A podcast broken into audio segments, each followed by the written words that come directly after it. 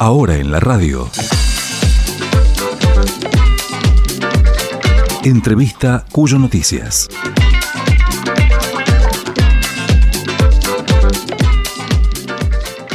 Hola, ¿qué tal? Bienvenidos. Vamos a conversar esta tarde con el doctor Sergio Zaraco, que es la matrícula médica 4679 de aquí de la provincia de Mendoza y es el presidente de la Asociación Toxicológica Argentina. ¿Cómo le va, doctor? ¿Cómo anda usted? ¿Qué tal? Un gusto. Buenas tardes. Bueno, doctor Zaraco, hay una consulta que le queríamos eh, preguntar y, profundizar un poquito, porque hemos visto una serie de, en las redes sociales, una serie de, mensajes eh, eh, de su cuenta personal eh, referido justamente al, consumo y el uso de la, de la marihuana. Entonces, por ese tema, que estaba bien claro, era un hilo de, de, mensaje referido justamente a ese, e, ese estupefaciente. Bueno, me queda claro, la marihuana no es una cosa inicua. No, para nada. Este, para nada. La, la, marihuana eh, es el cannabis que se obtiene de, una planta de cáñamo, que es el cannabis eh, sativa, eh, y que desde, en su composición contiene más de, más de 500 sustancias químicas, donde cerca de 60 eh, tienen acciones directas sobre el sistema nervioso central. Por lo tanto, cuando yo me expongo a una, a, una sustancia psicoactiva, como lo tiene la planta, la coca, donde se obtiene la cocaína, o lo que se obtiene de la planta de café, que es la cafeína, o de la planta de tabaco, que obtenemos la nicotina. Todas estas son sustancias psicoactivas. Unas de ellas tienen efectos estimulantes, como la cocaína, la nicotina, eh, ya que modulan neurotransmisores como la adrenalina, que es lo que genera aumento de la frecuencia cardíaca, la presión arterial y producen una exacerbación del comportamiento de la persona. En el caso del cannabis, este, eh, tiene acciones específicas en distintas partes del sistema nervioso central, en donde aparte de tener un efecto depresor, o sea, tiene un efecto ansiolítico, parecido al que tiene el alcohol o los tranquilizantes, pero también actúa en otras áreas cerebrales que modifican todo lo que hace a eh, la coordinación, lo que hace a eh, la percepción de distancia y tiempo, lo senso perceptivo, que es esto, de lo que pasa alrededor, y también afecta eh, otras áreas cerebrales que tienen que ver con la memoria, la capacidad de juicio, que impacta directamente en el desempeño laboral o escolar, y donde esto, como todas las sustancias psicoactivas, tiene un mayor impacto cuando eh, se está expuesto en los periodos madurativos cerebrales, es decir, el cerebro es mucho más vulnerable, yo lo llamo como un cemento fresco que todavía no, no ha fraguado ese cemento, donde penetra directamente, y esto comienza desde las primeras semanas del embarazo y eh, se mantiene durante eh, la lactancia, la niñez, la adolescencia y la juventud hasta alrededor de los 20 años, en donde este impacto puede dejar eh, situaciones crónicas y es mucho más vulnerable a tener consecuencias más nefastas. Por eso tan fuertemente se viene trabajando, y lo hacemos así desde la Asociación Toxicológica, el hecho de que no hay que exponerse a alcohol ni a ninguna bebida alcohólica durante el embarazo. La dosis de alcohol durante el embarazo es cero, eh, no por la persona gestante, sino por el, por, el feto que está en desarrollo. Eh, ni niñez ni adolescencia. Por eso en todas las bebidas alcohólicas dice prohibida la venta a menores de 18, que si no es prohibida la venta, eh, no se debe consumir por la neurotoxicidad que tiene. Y el caso de la marihuana es exactamente igual de riesgoso, en donde eh, esto se, se, va a traducir en lo que hoy ya lamentablemente se ve cada vez más frecuentemente en los consultorios, mm. este, todos los trastornos que van apareciendo desde síndromes de hiperactividad, déficit de atención, y que cuando este consumo es en la adolescencia, a los 12, 13, 14, 15 años, aumenta significativamente el riesgo de tener eh, algún eh, cuadro psicótico. Y, y, la, y, todo esto se da en, en, qué marco? Eh, es una... Mm, a ver, ¿cómo podría señalárselo? La, esto, ¿Esto es una droga de entrada, digamos? ¿A otras drogas? este era un concepto que existía como una escalera o drogas de entrada. Esto un poco se ha ido descartando. Esto generalmente eh, eh, el ingreso a la sustancia es la que está más accesible. Por eso las que tienen más prevalencia en cuanto a consumo es el alcohol y el tabaco, este, por ser legales y estar ampliamente disponibles. Eh, es decir, dentro de las drogas legales, las que más consumo tienen es alcohol, tabaco y, los, las benzodiazepinas, los tranquilizantes. Perfecto. Y la que va a la cabeza y viene creciendo espectacularmente este, eh, dentro de un manto de, la han hecho ver como menos peligrosa, eh, la marihuana.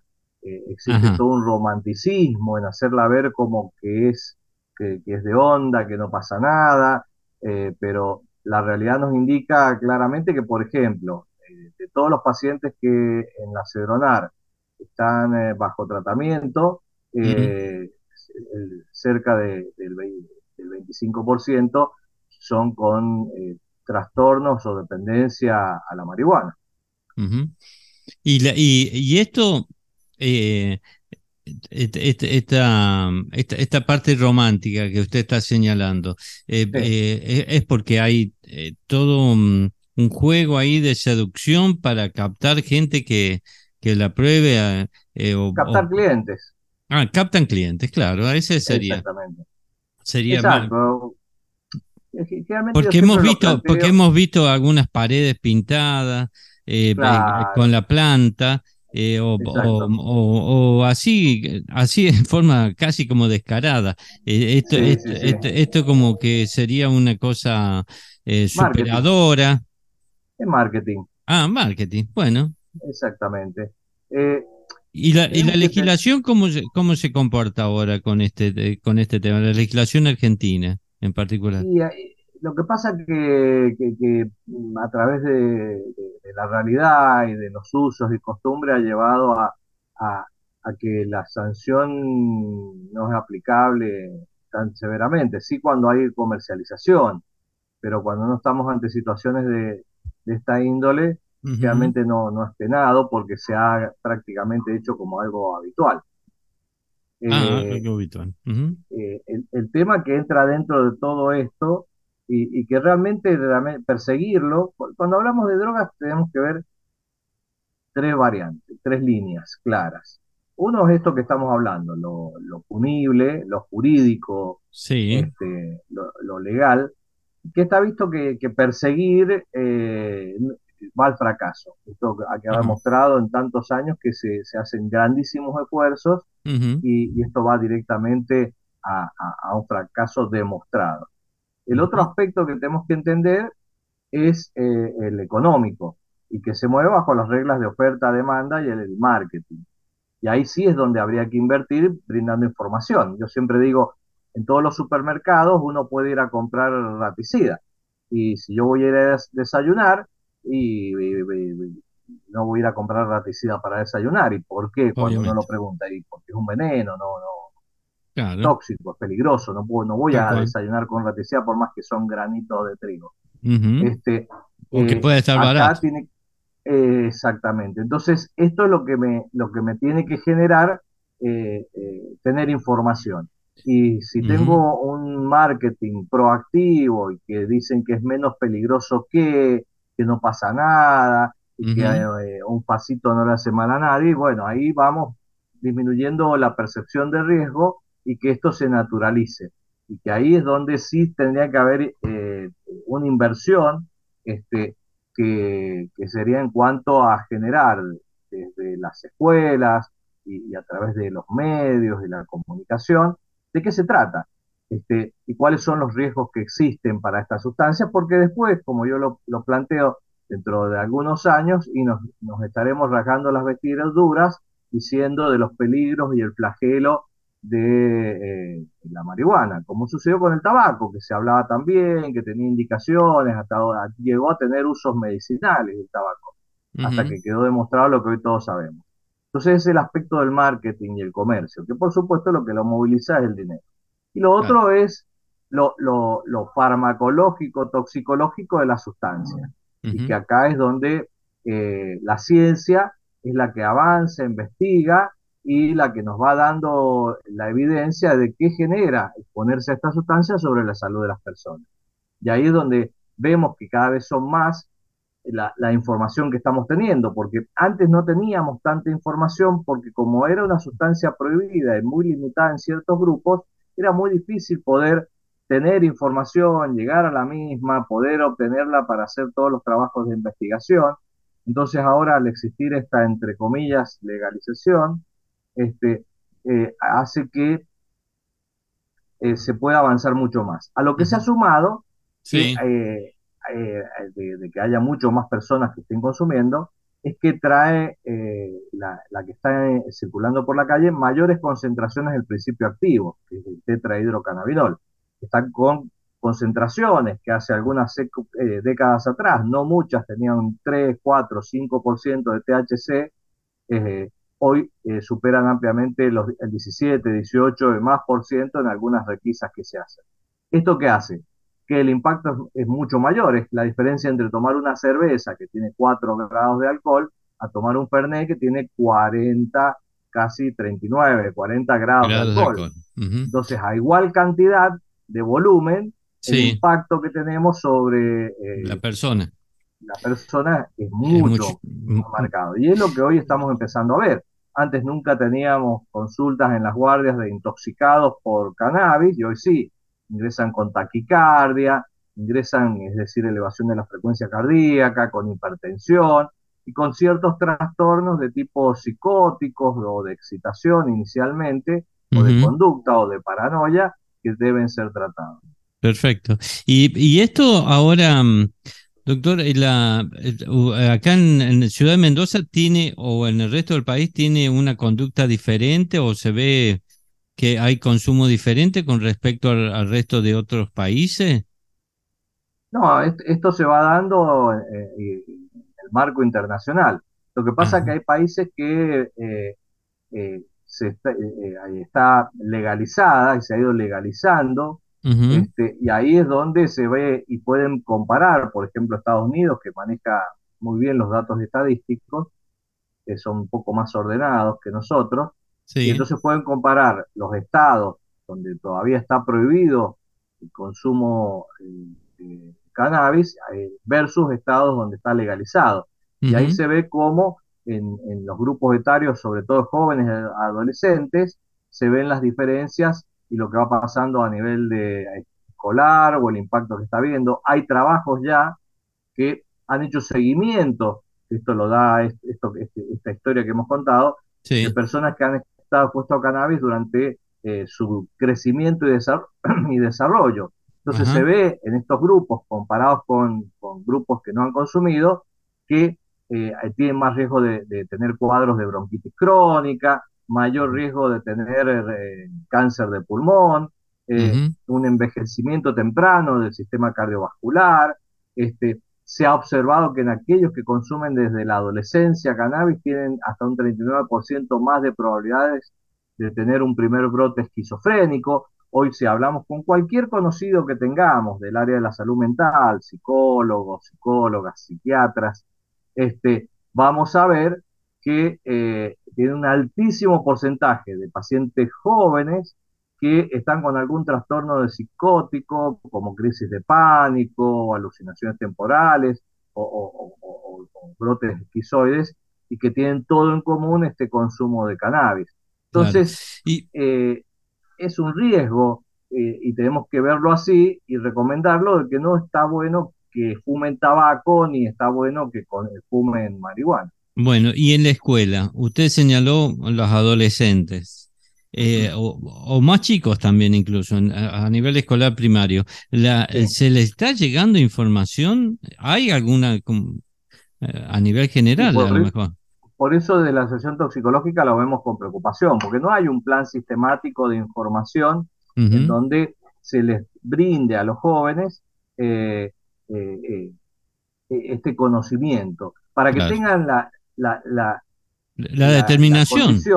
de decidir si sí o si no. Exacto. y ahí es a lo que voy, ahí hay que invertir, o sea, más que perseguir al que la vende, y por supuesto se debe mantener un control y evitar al que, que comercia con la salud de las personas, que es un delito, también al que, al que decide si la compra o la consume. Si yo le doy información y puede poner en la balanza si esto me va a hacer daño o no, o es menos peligroso que, y eh, va a tomar la decisión de si es bueno o no, de si ver si toma agua de la canilla o toma agua de la sequía. Y por qué las dos son aguas. ¿Y Ahora, ¿qué riesgo tiene? ¿Y qué, y, qué faltaría? ¿Una decisión macro de, sobre ese tema de salud? Por supuesto, tiene que haber una decisión desde el sector salud, desde el sector educativo a nivel nacional, porque en donde se han hecho políticas que han sido mantenidas en el tiempo, por ejemplo, contra el, tabaco, vemos que ha tenido un impacto este, positivo en cuanto a disminuir el consumo. Pero esto es donde tenemos que trabajar, eh, porque ¿cuál es la diferencia? El tabaco tiene un impacto directo sobre la salud de la persona por el riesgo de hipertensión, infarto, cáncer de pulmón, pero impacta en la persona y, su integridad, en su salud física.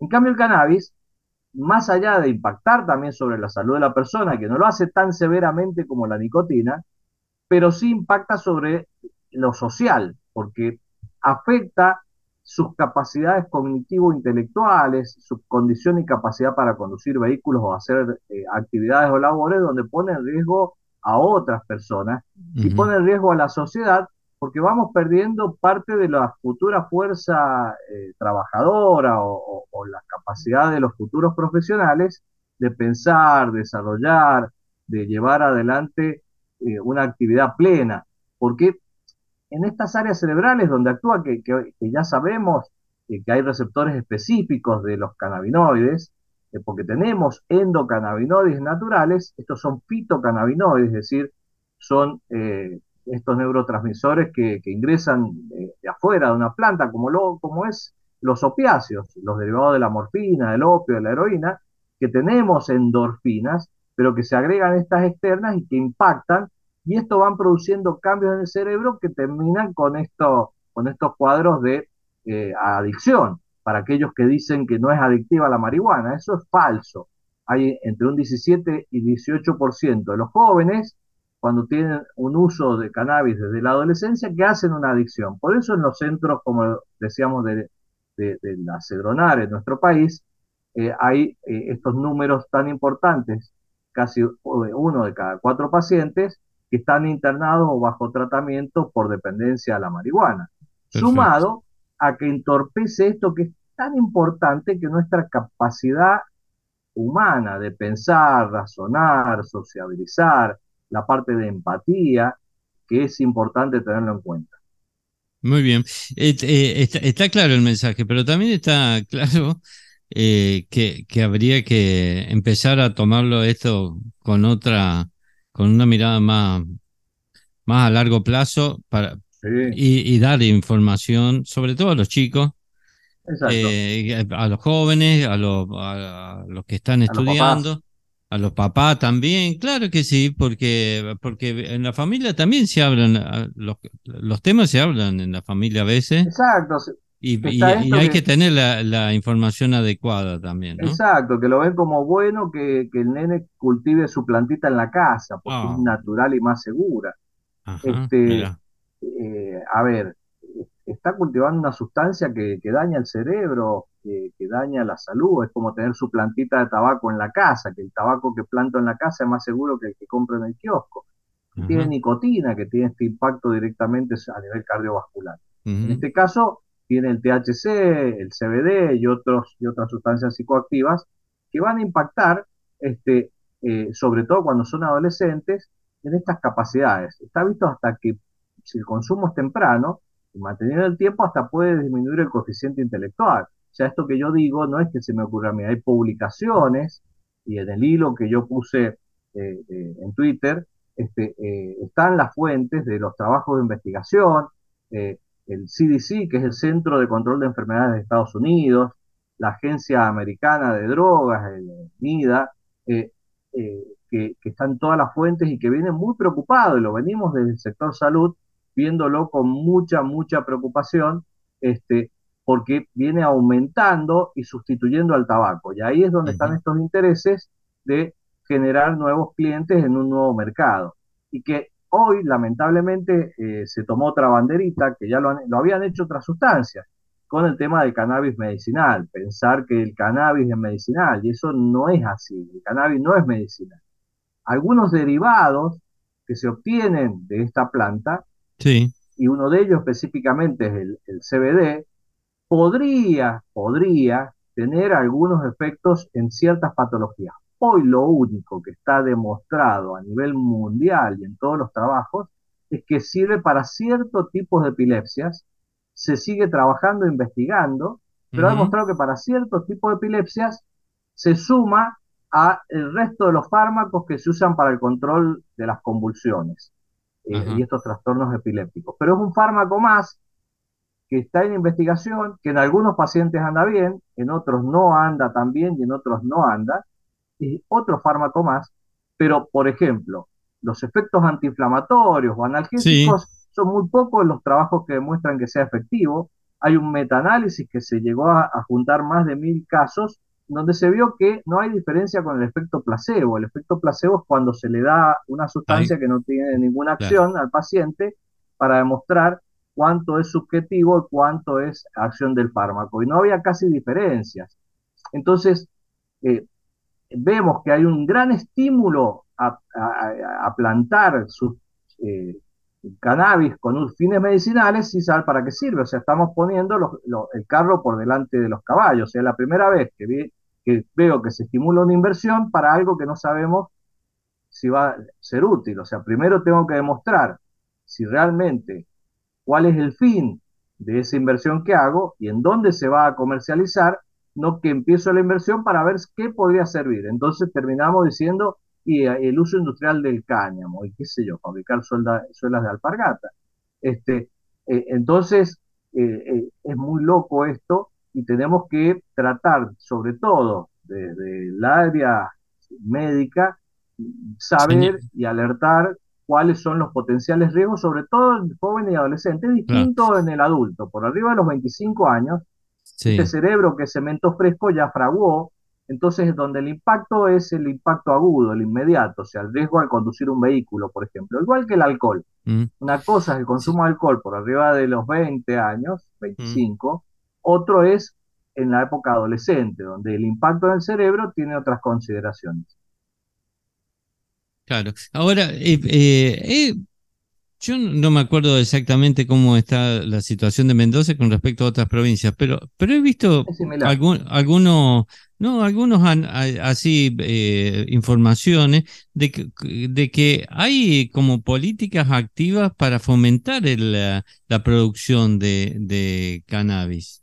Como, como si fuera, um, digamos, bueno, vamos a fomentar la plantación de ciruelas. Claro, como, eh, por eso el tema y un poco muchos, eh, eh, realmente la cantidad de cannabis que hace falta hoy para la cantidad de frascos de aceite de cannabis para el tratamiento de las epilepsias, es, sobrada la cantidad de hectáreas que se vienen planteando como en, distintas provincias. Entonces, la pregunta es, ¿qué fin le voy a dar a esa sustancia? Entonces, si no le encuentro un fin, y sabemos que hay uno que tiene un gran consumo a nivel internacional y que es bastante rentable. Y bueno, eso es donde hay que tener el cuidado necesario, porque termina habiendo un desvío. Y, eh, y doctor Saraco, ahí el, gobierno nacional eh, ha, lanzado a través del CONICET una empresa Cannabis CONICET. Sí. Eh, ¿Ustedes cómo ven? Si lo vemos, sí. es la investigación. Ah, es investigación 100%. No si lo vemos ahí, es trabajar en el desarrollo de semillas junto con el INTA y trabajar y hacer investigación científica, es decir, controlada y que los resultados sean validados, mm. para ver si realmente si sirve o es un mito. pero en esta línea se viene trabajando a nivel mundial, este, que, que, es provisorio y que vemos que hay muchos derivados de plantas, eh, la, la morfina, hoy uno de los más potentes analgésicos, que tiene uso y los derivados del opio, de la planta de la amapola, la dormidera, tiene indicaciones que algunos eh, derivados sintéticos eh, vienen y se usan para el control de la tos, en algunos jarabes para la tos, como algunos antidiarreicos, porque frena la motilidad intestinal, y por supuesto como un excelente analgésico, pero que está controlado y, e indicado específicamente en cuanto a quién lo indica, cómo se usa y cuándo. Esto terminó con desvíos, como lo que fue la heroína y el gran problema que tienen en, el hemisferio norte, en Estados Unidos, con las clínicas del dolor, donde se, usó, se, generó un uso abusivo, comercial, generando una gran cantidad de adictos. O sea, cuando no hacemos un correcto uso del fármaco, termina también como una potente droga adictiva que daña a la, sociedad. Eh, tenemos otros derivados de otras plantas que son eh, eh, los alcaloides. Los alcaloides no es porque sea alcalino, alcaloides son aquellos derivados de ciertas plantas, por ejemplo de la flor de la vinca, donde se, se obtienen algunos fármacos para la quimioterapia, como la vincristina. Otros son derivados de ciertos hongos, como la ergotamina, que se usa para la migraña o también para los sangrados de posparto. O sea, hay derivados y que esta línea de CONICET y de investigación eh, hace que se avance y se investigue donde se han visto ciertas propiedades, pero como por ejemplo para el glaucoma, pero se vio que después que los, eh, los perjuicios y, el daño que dejaba era peor, por eso esa línea investigativa para el manejo del glaucoma se desvió. Sí, hay derivados semisintéticos que es para el control de vómitos, para cuando hay vómitos incoercibles, sobre todo pacientes que están con quimioterapia. Ya hay desde hace varios años derivados semisintéticos que se usan como antiemético, es decir, que es una línea investigativa, que eso es importante eh, entenderlo y que, está bien para que se vea realmente eh, blanco sobre negro si eh, tiene indicaciones, qué indicaciones y qué derivados. Y por ahí hasta son derivados sintéticos, es decir, que ni siquiera va a ser eh, falta plantar, que es muy caro, muy complejo, hay todo un procedimiento de selección del terreno, condiciones climáticas, aislamiento del lugar, porque es una planta que absorbe fácilmente todos los contaminantes ambientales, es decir, que si yo tengo de vecino eh, algún otro tipo de plantación que aplican algún plaguicida, por deriva, por el viento, lo, lo toma la planta y que esto hace que se contamine. Hay eh, eh, condiciones muy estrictas para la cosecha, porque fácilmente se contamina con hongos, por eso es muy, muy complejo, tiene que ser a veces en, micro, microclimas o invernaderos para evitar este tipo de contaminaciones, y después lo que hacen los métodos extractivos también tienen que seguir las buenas prácticas farmacológicas para tener las garantías totales que no hayan contaminantes químicos agregados en este proceso extractivo hasta obtener un fármaco. Esto se abarata y se simplifica que una vez que conocemos perfectamente la molécula y si sirve, se puede hacer una elaboración sintética llegando al resultado como lo, hemos tenido en distintos fármacos que terminan siendo sintetizados en un laboratorio. Bueno, doctor Zaraco, le agradecemos toda la información, que es mucha, que habrá que procesarla también, sí, pero está bueno entrar en el tema porque en mayo del 2022 el Congreso de nuestro de Argentina sancionó la ley de regulación y fomento del cannabis medicinal y cáñamo industrial. Ha creado una agencia y bueno, y esto avanza porque además avanza con un título muy rimbombante. Vamos a crear 10.000 nuevos puestos de trabajo que generará unos 500 millones de dólares en ventas en el mercado interno y 50 millones de, de exportación para el 2025. Vamos a ver que no sea otra promesa más o cómo es esto que, Lo que pasa es que ver eh, que viene atrás, que viene ¿Cuántos atrás, pacientes con cuántos pacientes con epilepsias van a consumir esa cantidad para que esto sea rentable o qué otras vías, porque lo que vamos viendo que por ahí eh, todavía está muy en pañales y muy en base investigativa que tenga otros eh, otros usos u otras indicaciones médicas. Por eso está bueno. que el CONICET investigue esto y realmente veamos si eh, esto es promisorio o no. Exactamente. Y además, bueno, hay que ver, estar atento a la legislación que está haciendo el Congreso de la Nación, en ese sentido, ¿no? Por supuesto. Que, los legisladores se apoyen en, todos los expertos que hay en el país, en la Asociación Toxicológica, en ningún momento en donde amalgama todos los, los, toxicólogos de las, de, las ciencias, porque no solamente hay médicos, sino bioquímicos, biólogos, químicos, eh, eh, ingenieros agrónomos, y, nunca hemos recibido y, hemos intentado poder brindar y ponemos a total disposición, sin ningún interés, el conocimiento para que se pueda obtener la mejor eh, legislación posible, siempre basada y, con el conocimiento, y que esto es fundamental. Claro. Bueno, les mando un abrazo gigante, le agradezco toda la información. Hemos estado conversando con Sergio Zaraco matrícula médica 4679, presidente de la Asociación Toxicológica Argentina. Será hasta la próxima. Chao. Hasta la próxima. Compartimos. Compartimos radio. Compartimos. Entrevista Cuyo Noticias Radio.